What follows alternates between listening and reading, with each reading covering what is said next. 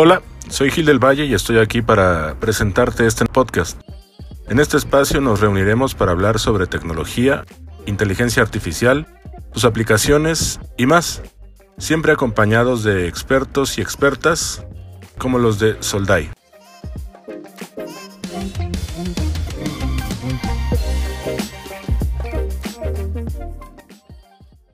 Hola, ¿qué tal? Estamos en Hablemos de IA con Soldai. Estamos con nuestro invitado de lujo y experto de cabecera, Mario Campos, director de investigación en, en Soldai. ¿Cómo estás? Hola Gil, muy bien. Eh, muchas gracias por la invitación. De nuevo, es un, es un gusto venir aquí a hablar de, de inteligencia artificial. Digo, es lo que hacemos todos los días, pero nos encanta. Es, eh, más bien es tu espacio, no, no es el mío, pero acá nada más nosotros tratamos de aterrizar las dudas que pudieran tener eh, la gente que nos escucha, ¿no? Y ahora tenemos un tema interesante. Vamos a hablar acerca de la diferencia de la inteligencia artificial y qué pasa en este trayecto de inteligencia artificial, machine learning y finalmente el, el lenguaje natural, el, el, procesamiento del lenguaje natural, ¿no? Vamos a empezar. Una definición de inteligencia artificial sería que es un área de las ciencias computacionales que se enfoca en la creación de máquinas y sistemas que ejecutan tareas y se comporten de forma inteligente. Esa es la definición. Pero ¿cómo evoluciona la inteligencia artificial desde el test de Turing, que es eh, lo más básico que conocemos, hasta esta idea, hasta esta definición? Bueno, Gil, eh, es una... La historia de inteligencia artificial, la verdad es que, bueno, al menos a mí me, me, me apasiona y va muy de la mano de la historia de las ciencias de la computación, ¿no? En realidad tendemos a pensar que la inteligencia artificial es algo muy moderno, que surgió hace par de años. Y estamos hablando de que los primeros modelos neuronales eh, se hicieron en 1940, con el trabajo de McCulloch y Pitts. Y esto es el precursor de la inteligencia artificial, inclusive antes de que hubiera un modelo formal de computadora. Es decir, ya estábamos empezando a hablar de inteligencia artificial, y todavía no existía la, la computación como tal, ¿no? Se considera precisamente al el padre de la ciencia de computación, Alan Turing, un, un personaje eh, a todas luces decisivo en lo que es la, la, historia de la computación, de la inteligencia artificial y, y demás, ¿no? Eh, pero para ubicarnos un poco, estamos hablando que en 1940 y tantos vino el trabajo de McCulloch y Pitts, la primera neurona artificial, y hacia 1950 Alan Turing formaliza el modelo de, de, computación, ¿no? Con la máquina de Turing. La máquina de Turing es la versión matemática de lo que hace una computadora moderna. Tú puedes emular programas modernos utilizando máquinas de Turing, ¿no? Es una, una, un ente matemático que nos permite hacer la computación y por lo tanto la transformación de, de la información, ¿no? En este mismo instante, pues, no estábamos ni, ni cerca de conocer cómo iba a ser la evolución, a dónde íbamos a llegar y, qué es lo que se podía hacer, ¿no? Eh, estábamos muy emocionados en general de, de, decir, tenemos este nuevo modelo eh, computacional, existe esta máquina que puede hacer cálculos impresionantes, que inclusive pueden emular la inteligencia de, un ser humano, ¿cuándo podemos hablar de que este tipo de máquinas son inteligentes? Entonces, eh, Turing propone su famoso test utilizando el juego de limitación el juego de limitación es un juego que se estuvo trabajando mucho en psicología en general, en el cual una persona trata de imitar a otra, ¿no? Y engañar a un interlocutor, a un tercero. Es decir, por ejemplo, imagínate que yo voy a imitarte a ti, ¿no? Y una persona externa le va a hacer, te va a hacer preguntas a ti y me va a hacer preguntas a mí. Si yo logro engañar a esa persona haciéndome pasar por, por ti, por Gil del Valle, entonces yo tuve éxito en ese juego de limitación. Alan Turing propone su test utilizando esto pero con máquinas. Si una computadora logra engañar al, al ser humano que está eh, interactuando con ella, haciéndole pensar que es un ser humano, esa computadora es llamada inteligente, ¿no? Y el test de Turing es una, es una prueba que no sabíamos lo ambiciosa que era cuando, cuando nació en 1950, ¿no? Pensábamos que quizás íbamos a llegar pronto, etcétera hay quienes dicen que ya se logró, en mi opinión no. Todavía no, no hay una computadora capaz de engañar a un ser humano eh, pensando que es, que es una computadora, pensando que es un ser humano. Eh, hay avances, avances importantes, pero ¿qué sucede? Em, cuando empezamos a ver ya formalmente cuál es la limitante de, este tipo de algoritmos, eh, hasta dónde podemos llegar, qué tiene que ver con las clases de complejidad computacional, etcétera, empezamos a decir, bueno, vamos a movernos de inteligencia artificial, ¿no? A lo mejor y, y estamos yéndonos demasiado arriba, vamos a aterrizarlo un poquito y vamos a decir que inteligencia artificial es lograr que una computadora haga una tarea racional o humanamente, ¿no? Eh, ahora no, ahora ya estamos hablando de que necesitamos que las computadoras puedan tomar decisiones en ambientes de incertidumbre, en ambientes que cambian. Y los campos de visión computacional, de razonamiento automático, han emergido para darnos mucho más luz de, de este panorama, ¿no? que digamos es, es la versión moderna eh, de estos algoritmos antiguos. Oye, me llama la atención eh, que dices que tal vez incluso ni siquiera Turing sabía qué tan ambicioso era su test, ¿no? Por lo tanto, dices que tal vez no se ha, no se ha resuelto por completo, ¿no? Me llama la atención porque es, es, bonito eh, saber que alguien hace tanto tiempo tuvo la visión tan a largo plazo, ¿no? Y ni siquiera ahora estamos eh, enfrente de una, de una inteligencia artificial, creo que eh, tan, tan, tan compleja. Creo que lo, lo, dijimos un poco la vez pasada en, el podcast. No estamos ni siquiera cerca de que las máquinas no, nos superen, ¿no? O, o nos reemplacen. En este caso, o nos engañen, ¿no? Exactamente. Eh, la singularidad es algo que a todos les da miedo, ¿no? Sobre todo, y mucho tiene que ver con la ciencia ficción, mucho tiene que ver con el hecho de que ya vimos Terminator en sus ocho partes y decimos, en cualquier momento... Llevan ocho, Dios mío. En cualquier momento Skynet llega y, y, y nos usan de baterías como Matrix y, y, se acabó la... se acabó el cuento, ¿no?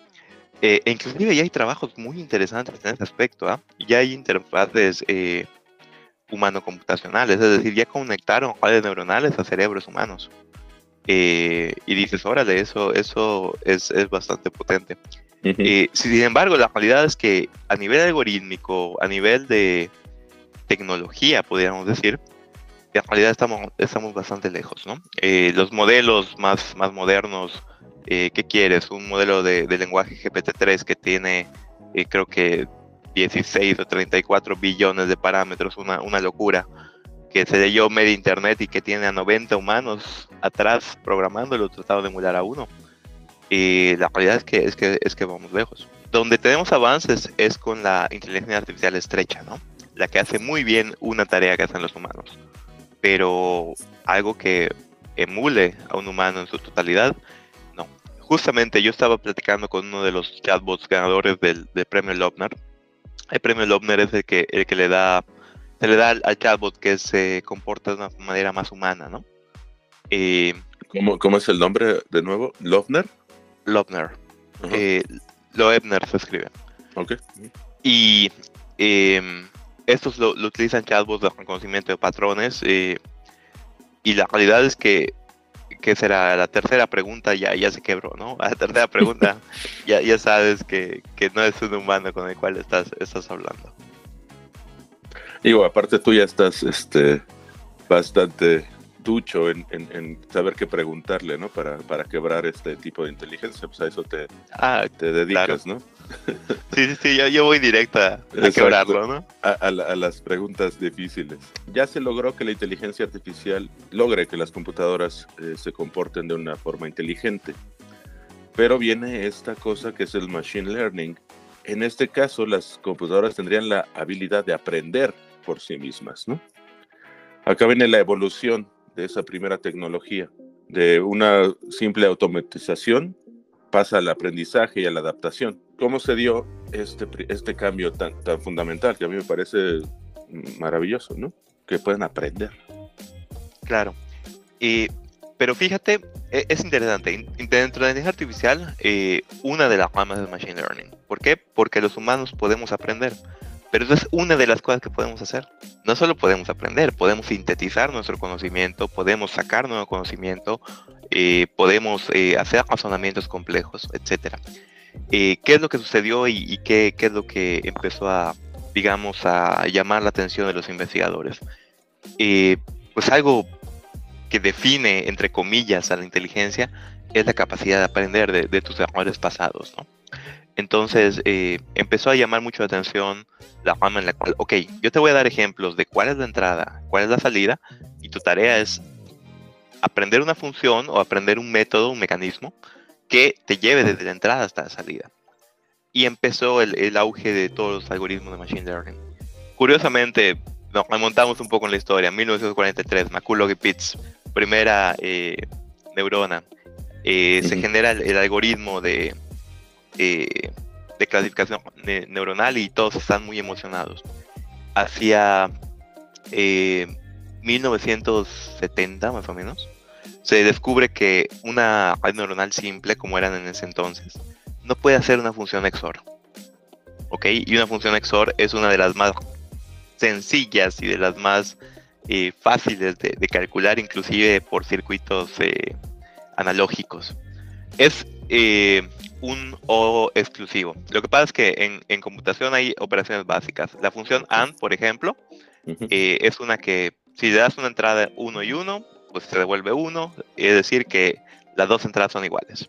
La función OR te dice al menos una de las entradas es verdaderas y la XOR te dicen las dos entradas son diferentes. Y al no ser lineal, no se pudo detectar con el algoritmo McCulloch-Pitts, se decepcionaron los científicos y se conoce el primer invierno de la IA al, periodo desde 1970 hasta mediados de los 80, en los cuales se dejó de experimentar con redes neuronales, llega uno de los, de los genios modernos de la computación, Geoffrey Hinton. Eh, Hinton es uno de los ganadores del, Turing Award. Turing Award, para quien no lo sepa, es, algo así como el Nobel de computación. Y propone un algoritmo que se llama backpropagation cuando viene backpropagation se demuestra que las redes neuronales son eh, aproximadores universales de funciones. Eso, eso es súper potente.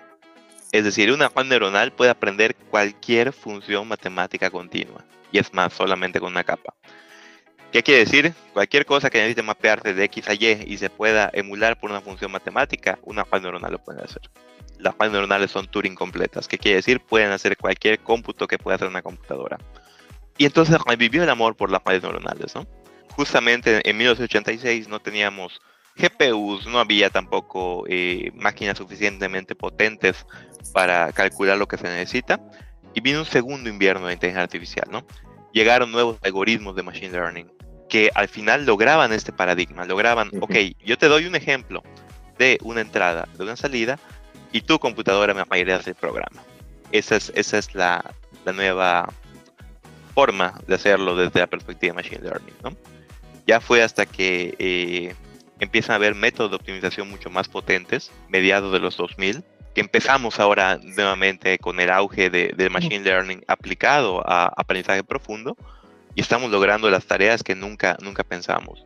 Es curioso porque la historia del procesamiento del lenguaje natural es también la historia de la inteligencia artificial, ¿no?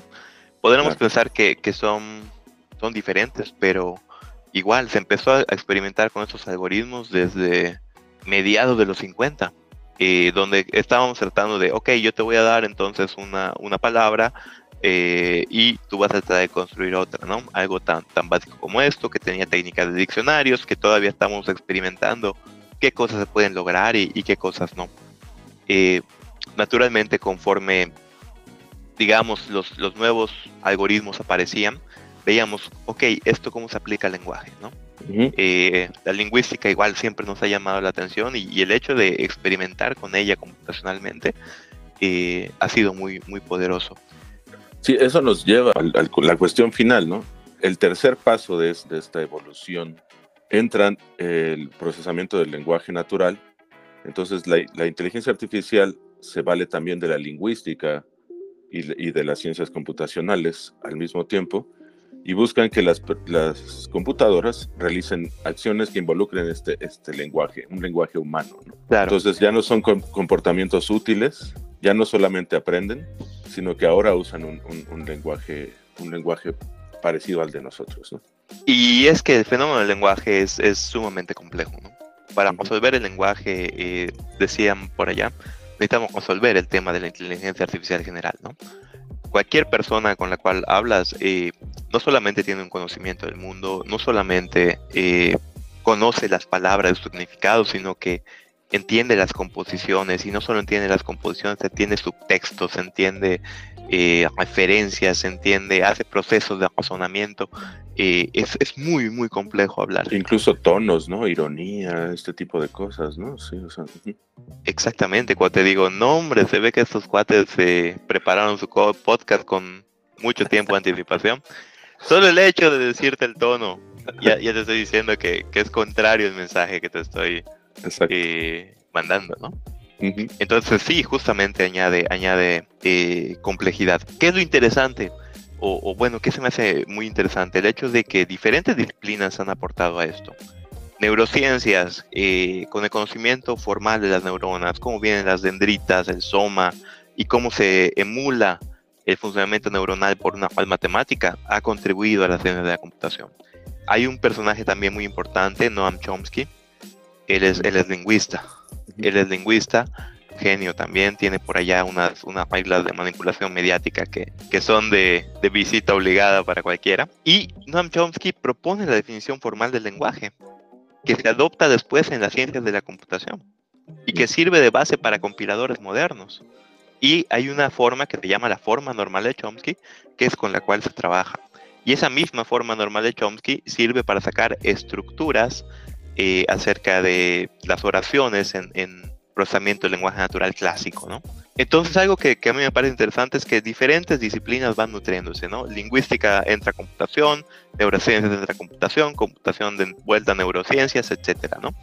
Y en esta retroalimentación, eh, la lingüística y, el, y, la computación de manera natural se amalgaman y forman lo que es el procesamiento del lenguaje natural, ¿no? Cuando estamos hablando de esto son problemas eh, muy complejos precisamente por, el, por lo que es el fenómeno del lenguaje. Si al día de hoy nos ponemos a leer la obra de la primera obra en español, por allá el cantar del mío Cid, en un español de, de 1500, no vamos a entender nada, ¿no? Un lenguaje romance, ¿no? Ni siquiera era español completamente, ¿no?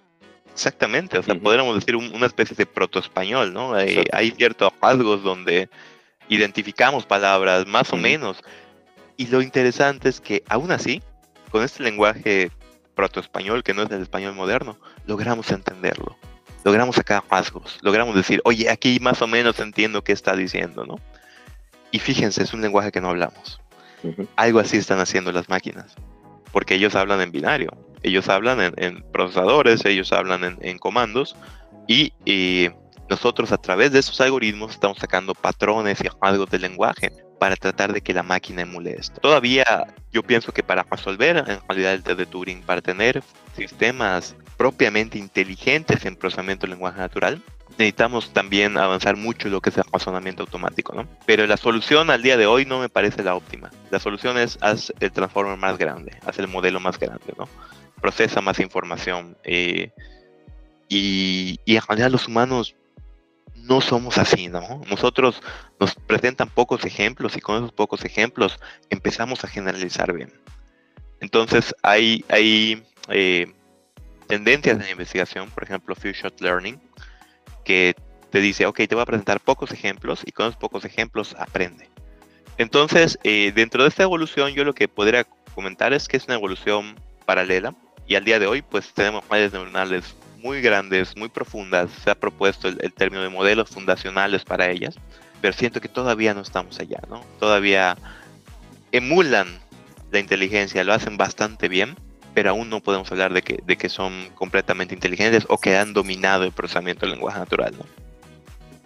Eh, de, lo que estás este, comentando, siempre es un agasajo escucharte. La verdad es que tienes tus conceptos muy claros y nos los aclaras a nosotros, eh, lerdos, no, para nada. Uno, ahondar en este modelo de, lenguaje. De, y el otro, el otro punto que quería eh, preguntarte es, ¿qué, ¿qué, es lo más eh, impresionante que has visto que amalgame estos tres elementos que ya, que ya platicamos? ¿no? O sea, dices que no estamos todavía ahí, pero ¿qué es lo que dijiste? ¡Ay, canijo! Estos están muy cerca de, de lograrlo. ¿no? Vale, bueno, primero en cuanto a Chomsky. Chomsky eh, lo que hace es que empieza a definir eh, jerarquías de lenguajes, ¿no? ¿Cuáles son los lenguajes más simples y cuáles son los lenguajes más complejos? Eso es lo primero que, empieza a, decir, ¿no? él encuentra primero los lenguajes regulares, los cuales, por ejemplo, algo, algo tan básico como que te digo, es un lenguaje que va a repetir la palabra hola cinco veces. Ese es un lenguaje regular, ¿no?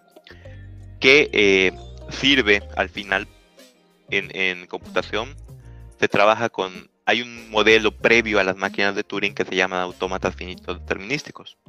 Y un autómata finito determinístico es una expresión regular. Y una expresión regular identifica un lenguaje regular. ¿Ok? Eh, ¿Por qué fue importante esto? Porque sentó la base para poder hacer compiladores.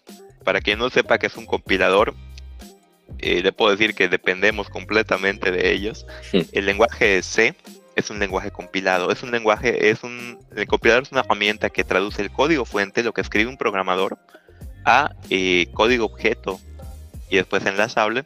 Es decir, vamos a simplificarlo, a código que puede ser ejecutado por la computadora. Es un traductor del, del, código que escribe un programador al código que hace una computadora. La forma normal de Chomsky, que, que identifica jerarquías de lenguajes regulares, eh, libre de contexto, dependiente del contexto y sin restricciones. Esos son los cuatro niveles que, identifica Chomsky. Como supondrán, el lenguaje natural es sin restricciones, es el más complejo. Pues ayudan precisamente a que nuestros compiladores sean más eficientes, estén optimizados eh, y demás. Entonces, muchos de los compiladores actuales se, escriben en la forma de Bacchus-Nor, que es otro tipo de notación y después se pasan a la forma normal de Chomsky para que sean optimizados en tiempo de, de ejecución. Ok, respecto a qué aplicación he visto que, que digo, no manches, están densos. Eh, densos, nadie dice densos. Perdón, no es que viene del mundo de, de redes neuronales y una red neuronal densa es una completamente conectada, ¿no? Lo que, lo que tiene, eh, eh, me gustó los modelos generativos, ¿no? Yo creo que esta es una de, de las aplicaciones más interesantes que, que tenemos, ¿no? Porque se está emulando muy bien lo que es la inteligencia artificial. Sin duda está, está utilizando todo lo que es Machine Learning porque está explotando las redes neuronales hasta su máxima capacidad y hace tareas de procesamiento de lenguaje natural que parecen, que parecen muy importantes, ¿no? Un ejemplo es el Multilingual T5. A este tipo de modelo, es un modelo de lenguaje, tú le puedes decir, tradúceme eh, del inglés al alemán y le das la frase en inglés. Y bam, te va la salida en alemán. Entonces, eh, órale, dices, me está entendiendo que le estoy pidiendo una traducción y me está entendiendo dónde empieza la parte de inglés y qué es lo que quiero que traduzca, ¿no? si le dices, oye, complétame esta frase con tantas palabras y, lo va haciendo. Eh, Google Translate utiliza, utilizaba una versión anterior, ¿no? Yo creo que ya están ah, incorporando estos nuevos modelos que se llama eh, Neural Machine Translation. Al final es una neuronal profunda con un transformer, pero lo interesante del multilingual T5 eh, que viene de, ¿por qué T5? 5 Ts, Text to Text Transformer. Mm. Es decir, es un transformer de texto a texto. Es que puede hacer muchas tareas de texto. O sea, te puedo dar el texto y puedes clasificar el sentimiento, puedes hacer sumarización, puedes eh, hacer traducción. Entonces el modelo aparenta ser inteligente porque ya me domina cinco tareas. Y por transfer learning puedo hacer que transfer learning es básicamente decir, ok, ya, ya acá algo muy complejos del lenguaje, vamos a explotarlo para nuevas tareas que tengan que ver con lenguaje. ¿no? Es tan complejo y está tan bien construido y tiene tantos datos que emula la, esta parte inteligente. ¿no? Entonces a muchos nos, nos puede llevar la, la, finta. Por ejemplo, el, copilot de, de JT Hub, y yo lo estoy probando ahora y escribes el, el, comentario de qué quieres que haga la función y te completa el código y es impresionante y te bajan muchísimo tiempo. Y muchos programadores dijeron, ya, ya fue mi, o sea, tú, estás escribiendo código y de repente es como en el Word, cuando escribes una palabra y, ya te la está completando, ¿no? A veces falla, pero, pero generalmente es, es, este, acertado, ¿no? Entonces tú estás escribiendo código y te, te predice el resto de, ese código que estás haciendo. Exactamente. Y oh. esto a cierto punto ya lo hacían los, los IDES, los, ambientes integrados de desarrollo, la he completado el código. Pero aquí la diferencia es enorme. ¿Por qué? Porque yo le pongo el comentario, esta función va a calcular la suma de dos enteros. Es decir, estoy describiendo qué hace la función y me hace el código que hace eso.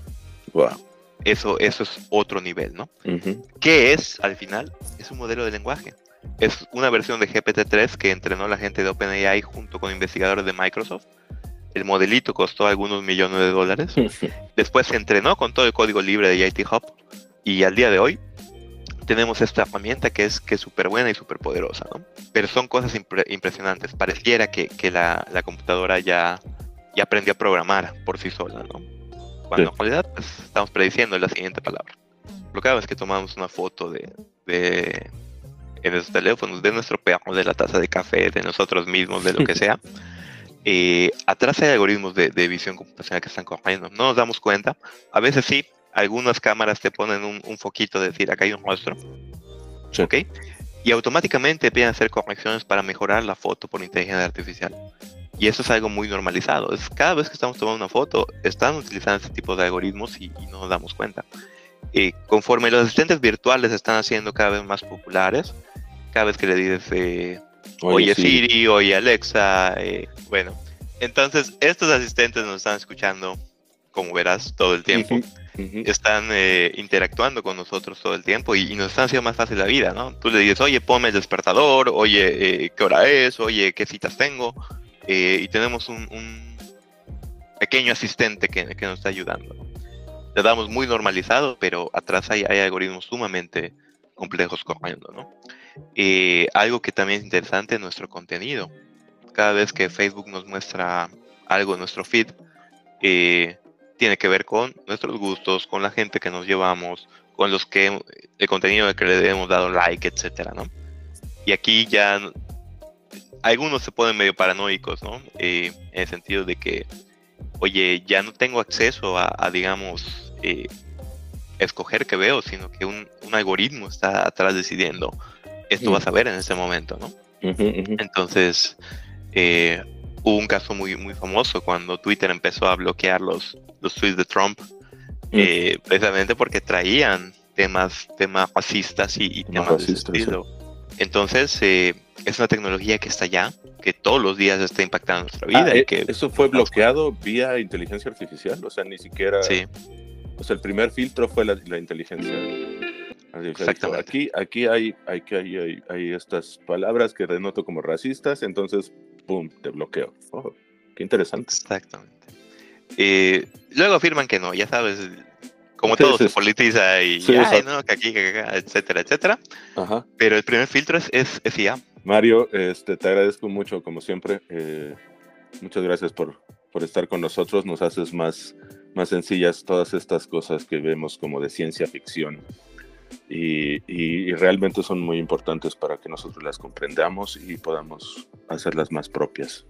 Es un agasajo, y como siempre, estar, estar acá y, hablar de esos temas, pues, que finalmente, digo, uno está siempre detrás de, de la parte eh, quizás más algorítmica, más dura, pero es, es, interesante ver cómo impacta nuestras vidas, ¿no? Cómo al final hay una percepción distinta de, de cada uno de, de, qué es la inteligencia artificial y cómo está, está generando este impacto. Siempre es un, agasajo también poder hablar, hablar contigo y, y que echar un rato. Exacto. Bueno, pues eh, cuídate mucho. Nos escuchamos la próxima en Hablemos de IA con Soldai. Yo soy Gil del Valle. Aquí estuvo Mario Campos. Bye. Hasta luego.